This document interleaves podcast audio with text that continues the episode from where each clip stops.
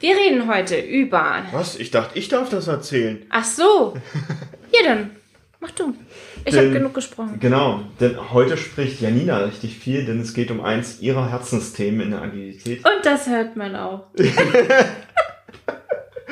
Es geht nämlich um Qualität und das ist so ein Thema, da sind wir Agilisten tatsächlich ein bisschen schludrig, obwohl es eins der wichtigsten Themen ist für uns. Und deshalb ist es heute so schön, dass Janina darüber mal spricht und mit ein paar Vorteilen aufräumt und uns vor allem handfeste Tipps gibt, wie wir damit jetzt umgehen können. Und damit starten wir direkt. Los geht's.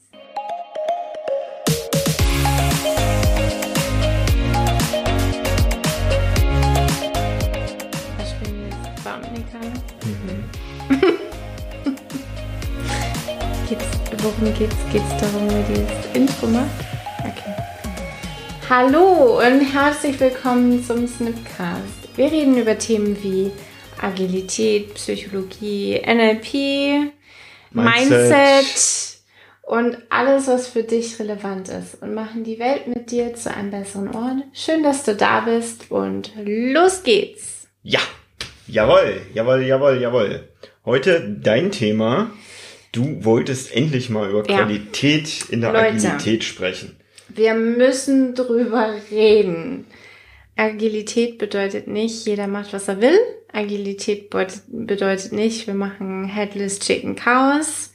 Und Agilität bedeutet vor allen Dingen nicht, ich lasse das mit dem Qualitätsmanagement sein. Und dafür gibt es so unglaublich viele Gründe.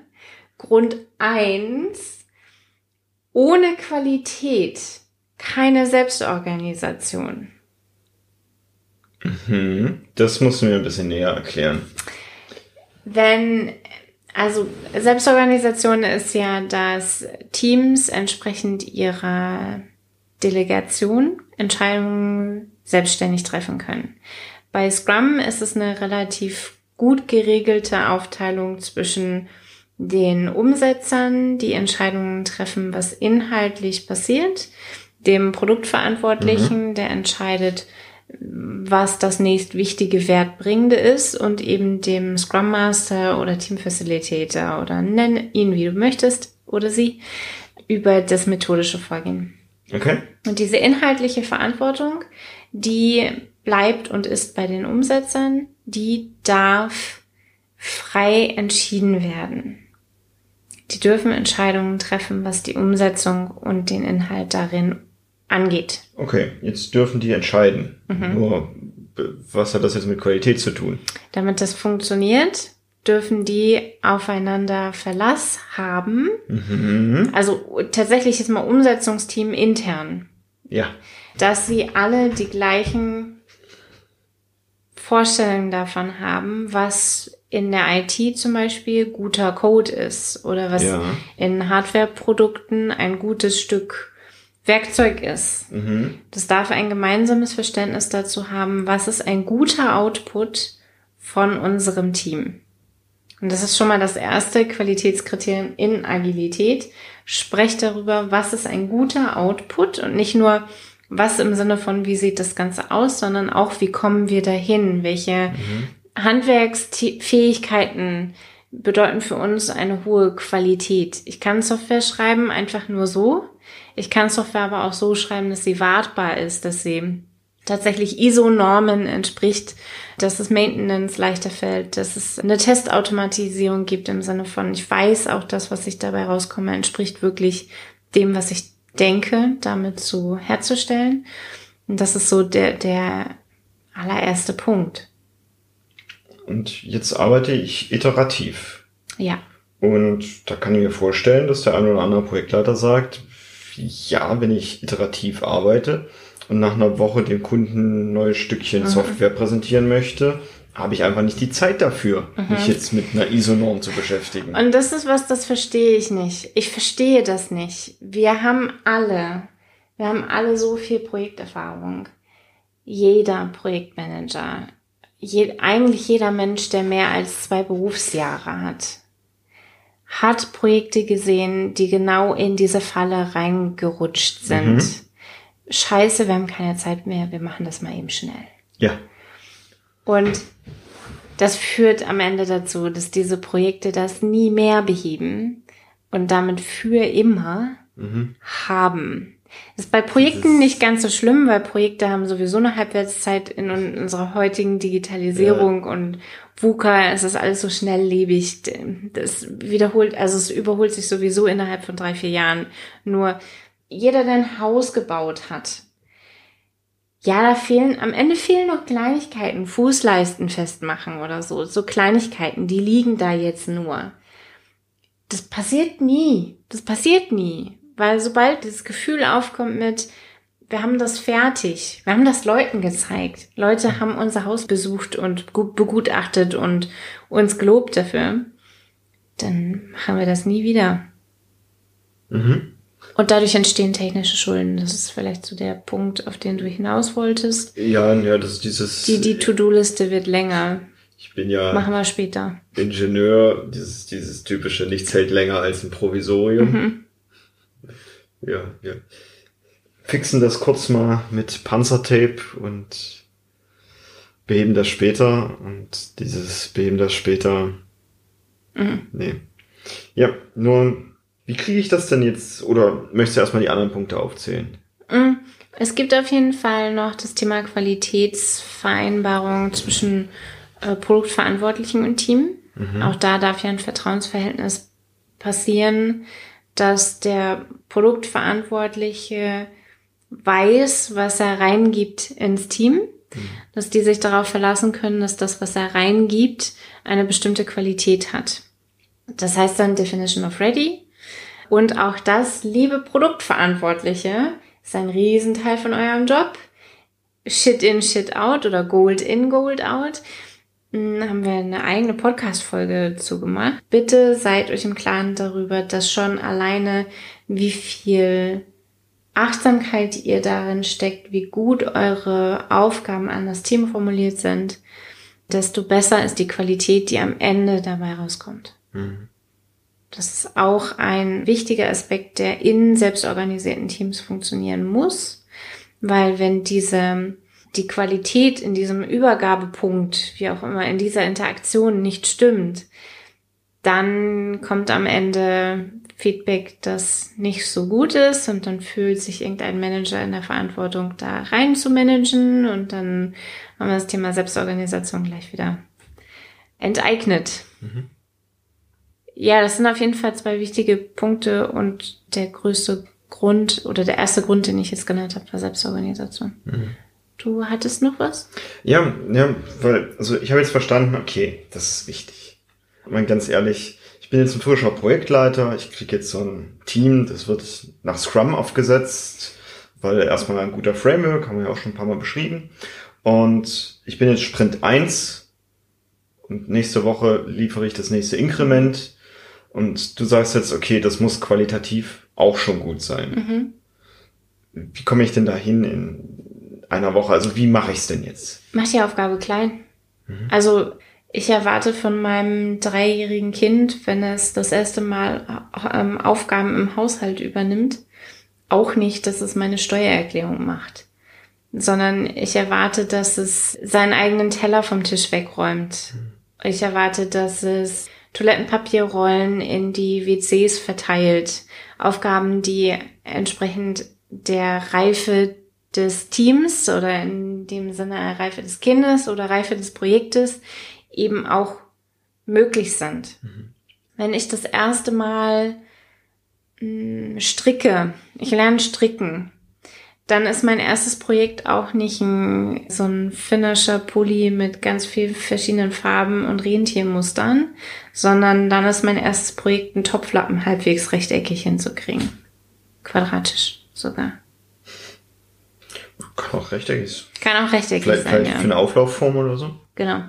Dann entsprechend sind die Qualitätskriterien halt am Anfang so, dass sie das auch liefern können, was sie da liefern sollen, aber unter höchster Qualität. Also ich akzeptiere mhm. dann halt keinen Topflappen, der Löcher hat. Mhm. Der erfüllt seinen Zweck nicht. Ein Topflappen, der Löcher hat, erfüllt seinen Zweck nicht. Und ich fülle dieses Loch auch später nicht mehr. Es macht vor allen Dingen den Topflappen nicht hübscher. Es ist einfach ja, so. Mhm. Von Anfang an Qualität liefern. Denn auch so, wenn du jetzt frischer Projektleiter bist in deinem ersten Projekt, dann ist ja so ein bisschen die Frage, was soll denn daran laufen? Wann, wann hast du denn einen erfolgreichen Job gemacht mit diesem Projekt? Und in, ich würde behaupten, 90 Prozent der Fällen toppt ein, das Projekt liefert, was es verspricht. Und zwar nicht wann, sondern was es verspricht. Toppt alles andere. Weil die Führungskräfte lehnen sich zurück und sagen, okay, das Projekt läuft. Es läuft, weil es kommt am Ende das bei raus, was wir dem Kunden, etwas bei raus, was wir dem Kunden geben können, was der Kunde gebrauchen kann. Und ja, die sind halt jetzt eine Woche später, als sie mal versprochen haben. Mhm. Da habe ich tatsächlich gegenteilige Erfahrungen gesammelt. Mhm.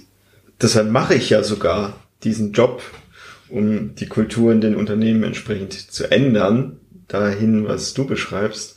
Und ich nehme das tatsächlich eher so wahr, dass, ich habe es in den anderen Folgen auch, eben auch schon beschrieben, wichtig ist an der Stelle Marketing zu machen, mhm. dass das Projekt eben läuft, mhm. weil ich mir tatsächlich vorstellen kann, dass es zumindest der der nächstgelegenen Führungskraft oder Manager, dass das dem schon gefällt, wenn das Projekt unter ihm mhm. läuft und er damit nie irgendwie Stress hat. Nur die nächsthöhere Ebene kriegt das schon gar nicht mehr mit, dass da drunter alles läuft. Mhm. Und dann, dann fehlt es häufig an, an Budget. Das wird dann da als erstes weggekürzt. Weil es läuft. Ja, und, und ähnliches. Und da kann ich mir vorstellen, dass da eher dann auf der Ebene zählt mit, hey, wir wollen hier neue Funktionen, wir wollen noch dies, wir wollen noch jenes, wir haben da auf der nächsten Messe irgendwie einen ja. Stand gebucht und zeigt das da mal her. Die Konsequenz daraus ist aber ein Projekt, bei dem man permanent im Feuerlöschmodus ist. Mhm. Und es ist so ein bisschen jetzt tatsächlich die Frage jedes Einzelnen, wie möchte er denn gerne arbeiten? Mhm das ist ja nicht nur Entscheidung, die ich treffe, wenn ich ein Unternehmen dabei begleite, eine agile Transition zu machen, mhm. sondern es ist die Entscheidung von jedem Einzelnen, wie möchte ich arbeiten? Wie stelle ich mein Arbeits mir mein Arbeitsleben vor?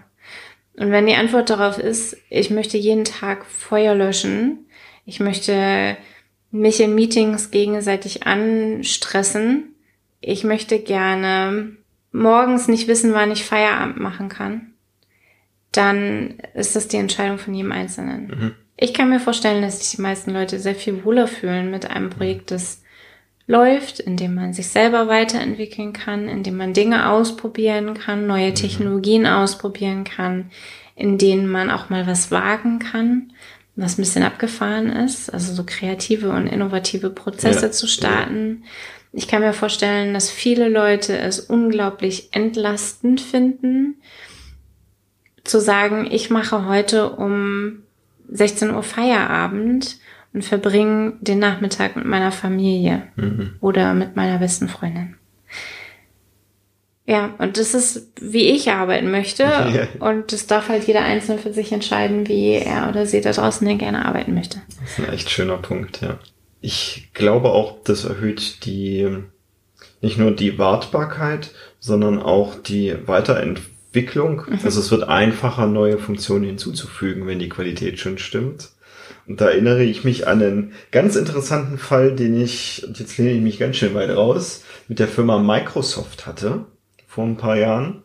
Da ist mir nämlich ein Fehler im Access, also dem Datenbank-Management-Tool von Microsoft aufgefallen. Also wirklich ein mathematischer Fehler, der länderspezifisch ist, weil wir mit Kommas arbeiten statt mit Punkten für, für die Nachkommastellen. Und Microsoft ist eine amerikanische Firma. Ist aber auch egal, die Details. Mir ist ein mathematischer Fehler drin aufgefallen und den habe ich Microsoft mitgeteilt.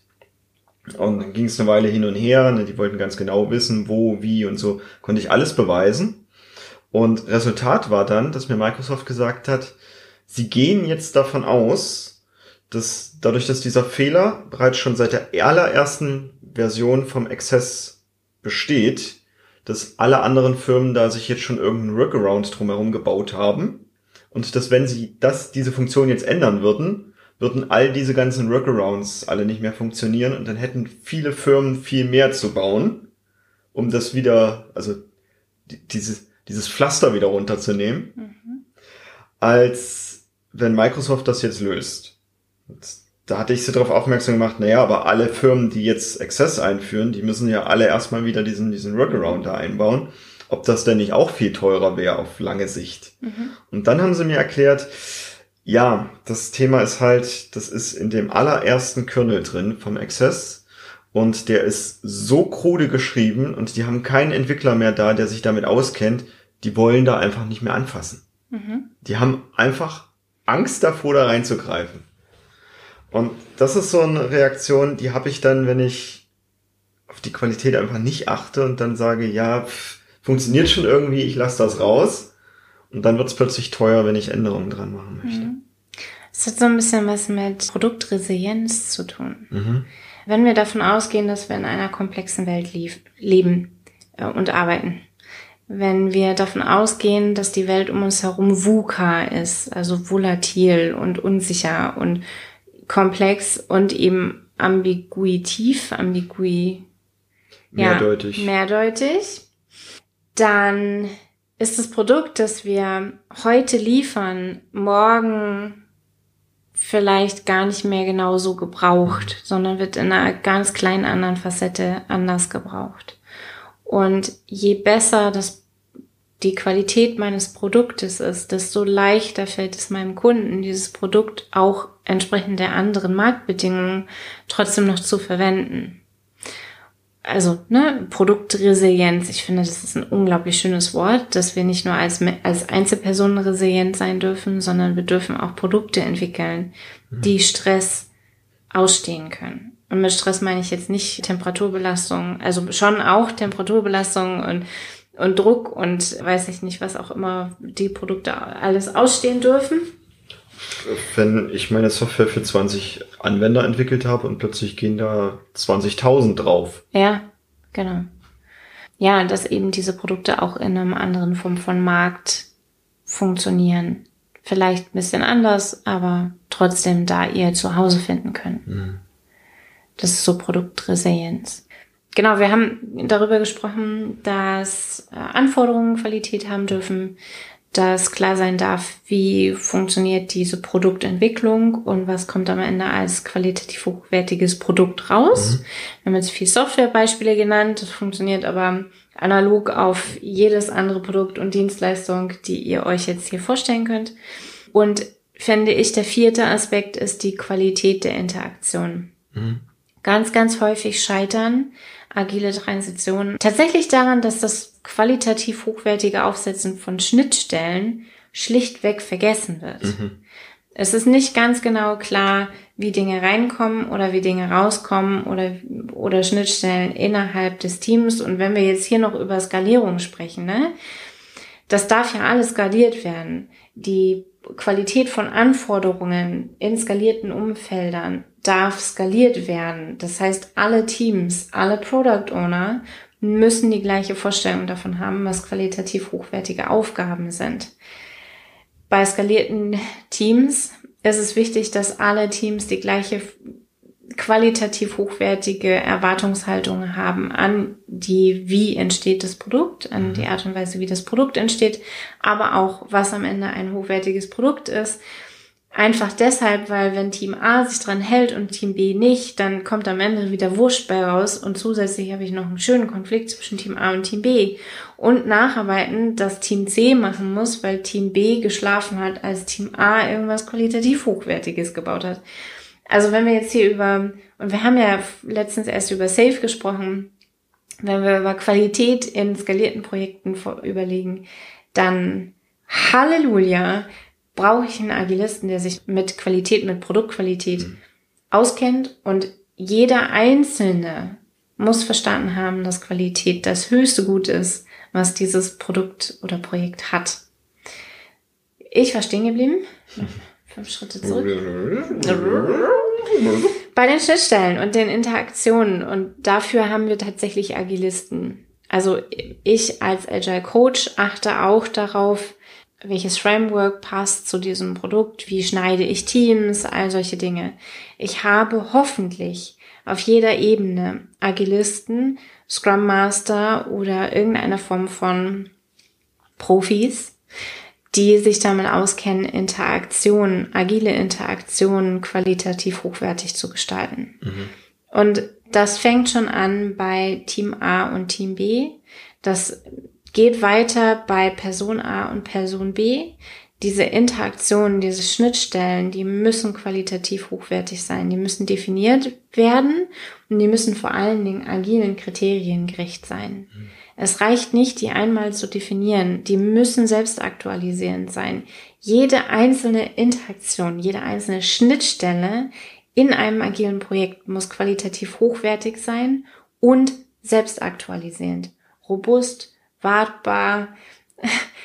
All diese Kriterien, die kann ich auch anlegen an Interaktionen und Schnittstellen. Und dafür brauche ich Profis an allen Schnittstellen. Und da sind wir ja auch ganz schnell bei der Frage, wie viele Teams kann ein guter Scrum Master betreuen? Und das heißt ja so schön, ein guter Scrum Master betreut zwei Teams, maximal zwei Teams. Zwei Teams, schafft ja. zwei Teams.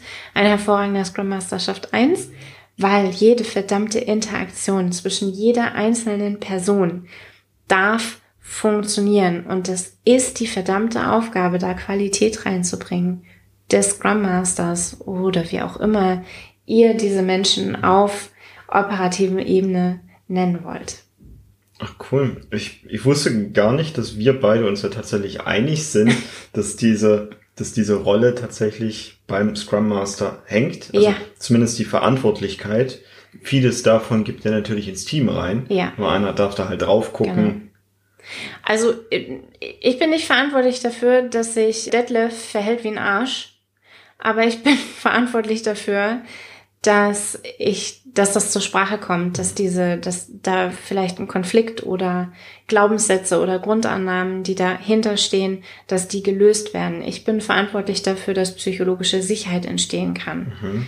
Und dadurch eben Interaktionen und Schnittstellen entstehen, die professionell sind, die robust sind, die resilient sind, wo Innovation entstehen kann, wo Lernen passieren kann, lauter solche Sachen. Das ist meine Aufgabe als Scrum Master. Und deswegen finde ich auch diese, wir haben schon gesprochen über die Weiterentwicklung vom Scrum Master. Also werden Scrum Master, Agile mhm. Coaches. Das sind unterschiedliche Aufgaben. Als Agile Coach schaue ich, passt das Framework, wie sind die Teams geschnitten, hm, es definiert, was das Produkt ist, gibt es Budget dafür und so weiter und so fort. Als Scrum Master schaue ich tatsächlich auf die Qualität der Interaktion und Schnittstellen. Das bedeutet auch, ich darf natürlich keine Aufgabe im Team zur Produktentwicklung übernehmen, um weiterhin genug Abstand zu haben, um genau. die anderen Sachen drauf Richtig. Denn ich bin tatsächlich so ein Kandidat. Ich das weiß denke ich. dann ab und an mal mit, ach komm, das bisschen, da kenne ich mich auch aus. Ich bin ja auch eigentlich gelernter Softwareentwickler. Das programmiere ich dir schnell mal weg. Das ist ein bisschen, wenn, wenn wir uns jetzt sowas wie Konfliktgespräche angucken mhm. und Konflikte, spannungsbasiertes Arbeiten. Die neue Narrative hat darüber gesprochen, also die Zeitschrift Neue Narrative hat über spannungsbasiertes Arbeiten gesprochen, wie schnell das entstehen kann und wie schnell daraus auch Konflikte werden. Mhm. Aus einem Problem wird ein Streit, aus einem Streit wird ein Konflikt, aus einem Konflikt wird eine Katastrophe. Keiner möchte dahin. Diese Konflikte, sobald ich Teil des Teams bin im Sinne von, ich übernehme die Verantwortung für inhaltliche Qualität. Ich programmiere etwas mit. Kann ich keine neutrale Konfliktgesprächsleitung mehr übernehmen? Ich bin da nicht mehr in einer moderativen Rolle. Einfach weil ich beteiligt bin. Das bedeutet natürlich schon, dass das Scrum Master Teil eines Teams sein sollte, also möglichst eng dabei, um eben diese Feinschliffe in der Aktion und den Schnittstellen, in der Qualität dieser menschlichen Mit dieses menschlichen Miteinanders auch mitzubekommen, wenn Dinge nicht gesagt werden. Das ist ja häufig so, dass es selbst für mich, die ja schon Jahre in diesem Job arbeitet, dass auch mir manchmal nicht auffällt, wenn Dinge nicht gesagt werden. Mhm. Einfach weil sie nicht gesagt werden, das No-Brainer, aber genau da ist die Aufgabe eines Scrum Masters. Und das macht Qualität und diese Qualität sorgt dafür, dass die Teams robust sind, dass die Produktentwicklung robust ist, dass das Produkt läuft, dass wenig Geld verwendet wird, um unglaublich viel Mehrwert zu bringen, dass das Richtige zum richtigen Zeitpunkt richtig gebaut wird. All solche Plattitüden, also so Aussagen, die wir uns ja auch heute noch anhören können. Wir haben letzte Woche, ich zumindest habe letzte Woche einen Vortrag gehört von äh, mehreren Unterzeichnern des Agilen Manifests damals und sie alle sprechen darüber, Teams ins Liefern zu kriegen. Und wir kommen Teams ins Liefern darüber, dass sie einen Prozess haben, der funktioniert. Und wann funktioniert etwas, wenn an allen Stellen Qualität herrscht. Deswegen Agilität ist Top-Disziplin in Qualitätsmanagement. Und ich wünsche mir so, so sehr, dass wir viel mehr gute Qualitätsmanager in agilen Projekten mhm. haben und die hoffentlich dann sogar noch einen draufsetzen und möglichst viel davon wegautomatisieren. Mhm. Nicht, dass es dann immer abhängig davon ist, welche Person ist denn gerade da und hat die gerade Luft dafür, dann nochmal qualitativ da drauf zu gucken, sondern wir vereinbaren, du hast es sehr schön beschrieben, wir vereinbaren Regeln dafür untereinander, mhm. die möglichst eingehalten werden und wir haben im Prozess eingebaut, dass der halt selbst prüft, ist die Qualität dann an der Stelle eingehalten. Mhm. Und es ist faszinierend. Joe Justice, ich habe einen Vortrag gehört von Joe Justice, da geht es um die Automatisierung der Hardwareentwicklung bei Tesla. Mhm. Die können tatsächlich innerhalb von drei Stunden virtuell Fahrzeugupdates testen. Das ist eine absurde Schnelligkeit. Zum Vergleich, andere Automobilhersteller brauchen dafür mal mindestens 100 Tage, wofür Tesla drei Stunden braucht. Das ist absurd. Und das ist eine Form von Automatisierung, die ist nicht immer vereinbar mit den Regeln, die das Unternehmen früher mal hatte. Mhm. Ne? Dafür ist viel technologischer Fortschritt, viel mhm. Digitalisierung notwendig. Aber das ist die Automatisierung, die uns dabei hilft, schnell hochwertige Produkte auf den Markt zu kriegen und eben auch zu aktualisieren. Ja. Und da, da, während das Teil noch gezeichnet wird, wird es gescannt in CAD-Daten umgewandelt und geschaut, ist es verbaubar, jetzt um so eine, so eine Fahrzeugentwicklung anzusprechen. Noch beim Zeichnen. Das heißt, ich bekomme auch beim Zeichnen das Feedback, wo genau muss ich dieses Teil noch anpassen, damit es verbaubar ist, damit es dahin passt, wo es hin soll. Beim Zeichnen. Das ist für mich, ist es das ist Wahnsinn. Weil üblicherweise wird dieses Teil konstruiert und dann wird es geprüft und dann wird es Probe gebaut und bla und hier und da und dann wird vielleicht guckt vorher einer drauf und sagt, naja, mal gucken, ob das und dann weiß sie irgendwie drei, vier, fünf Monate später, ob es verbaubar ist. Da weiß ich es noch beim Zeichnen. Da habe ich das Dokument noch nicht mehr gespeichert. Ich bin halt noch nicht ganz so begeistert wie du, weil haben wir vor 15 Jahren schon, also es wird der eine oder andere Softwareentwickler, der, der hier zuhört, wird das wahrscheinlich auch kennen, haben wir vor 15 Jahren eben schon in der Hand gehabt und entwickelt. Nur es dauert halt äußerst lange, bis, bis das Ganze dann in der Industrie auch ankommt und da mhm. eben umgesetzt wird. Äh, deshalb machen wir ja den Job mit. Wir brauchen heutzutage andere Methoden, um auf die Volatilität in unserer Welt reagieren zu können. Das ist alles nichts Neues. Das ist alles nichts Neues. Ja. Wir wissen das. Wir, wir kriegen es nur aus irgendeinem komischen Grund in vielen Unternehmen nicht umgesetzt. Hm.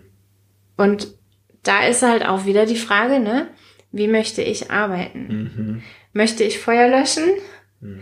Oder möchte ich mit Hilfe von Digitalisierung, mit Technologien, mit Qualität möglichst viel Vorhersehbarkeit in die komplexe Welt bringen? Weil Agilität hat die, also, und da reden wir in der Stacy Matrix Folge 4 drüber, hat eben die Aufgabe, Dinge, die in der komplexen Welt bestehen, möglichst zu simplifizieren, mhm. damit sie für uns Menschen einfach auch greifbar sind das schafft ja auch die Möglichkeit, dass Menschen länger im Unternehmen bleiben. Ich glaube, wenn die nur im Feuerlöschmodus sind oder sehen, dass es super schwer ist, da jetzt eine neue Funktion zu implementieren, weil man so viele andere Sachen dann nebenbei noch reparieren muss, damit das so halbwegs funktioniert, ist das, glaube ich, sehr frustrierend.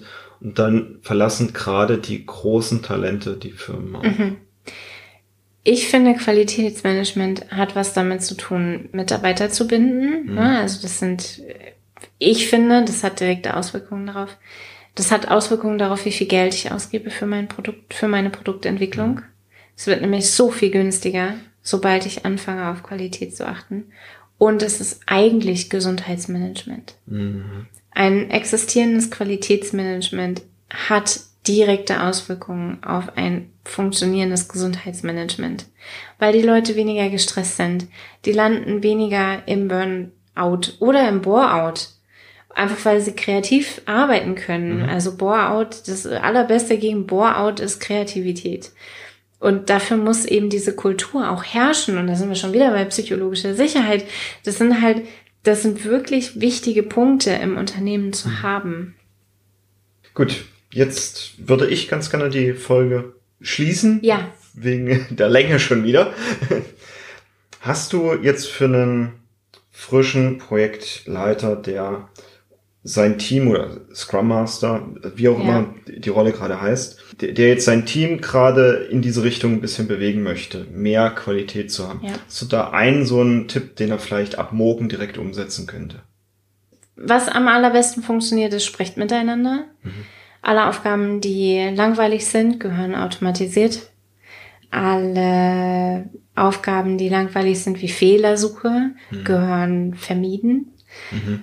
Sprecht miteinander über sowas wie eine Definition of Ready, Definition of Done, Akzeptanzkriterien. Das sind ganz bekannte, ich nenne es mal Artefakte in der Scrum-Welt. Wir brauchen die in allen Projekten. Das sind Qualitäts Merkmale. Und die kommen auch in der ISO-Norm vor. Die heißen da ein bisschen anders. Und das sind, glaube ich, die ersten Punkte, mit denen ich anfangen würde. Mhm. Was langweilt uns, weil es automatisierbar ist? Was langweilt uns, weil es eigentlich vermeidbar wäre? Und wie kriegen wir eine Definition davon, wann Aufgaben gut sind und wann ein Produkt auslieferbar ist? Mhm. Cool. Und ansonsten wäre jetzt mein Tipp, wenn du mehr dazu auch erfahren möchtest oder mit uns über andere Themen sprechen möchtest. Wir haben jeden letzten Donnerstag im Monat unseren Heldentreff. Den findest du auf unserer Seite Snip Academy, also snip.academy. Und ich würde mich auf jeden Fall freuen, dich da auch begrüßen zu können. Und da können wir sogar dann nochmal das ein oder andere Spezialthema zur genau. Qualität direkt live besprechen. Ja. Und dann sehen wir euch da. Ja. Bis bald. Bis dann. Tschüss.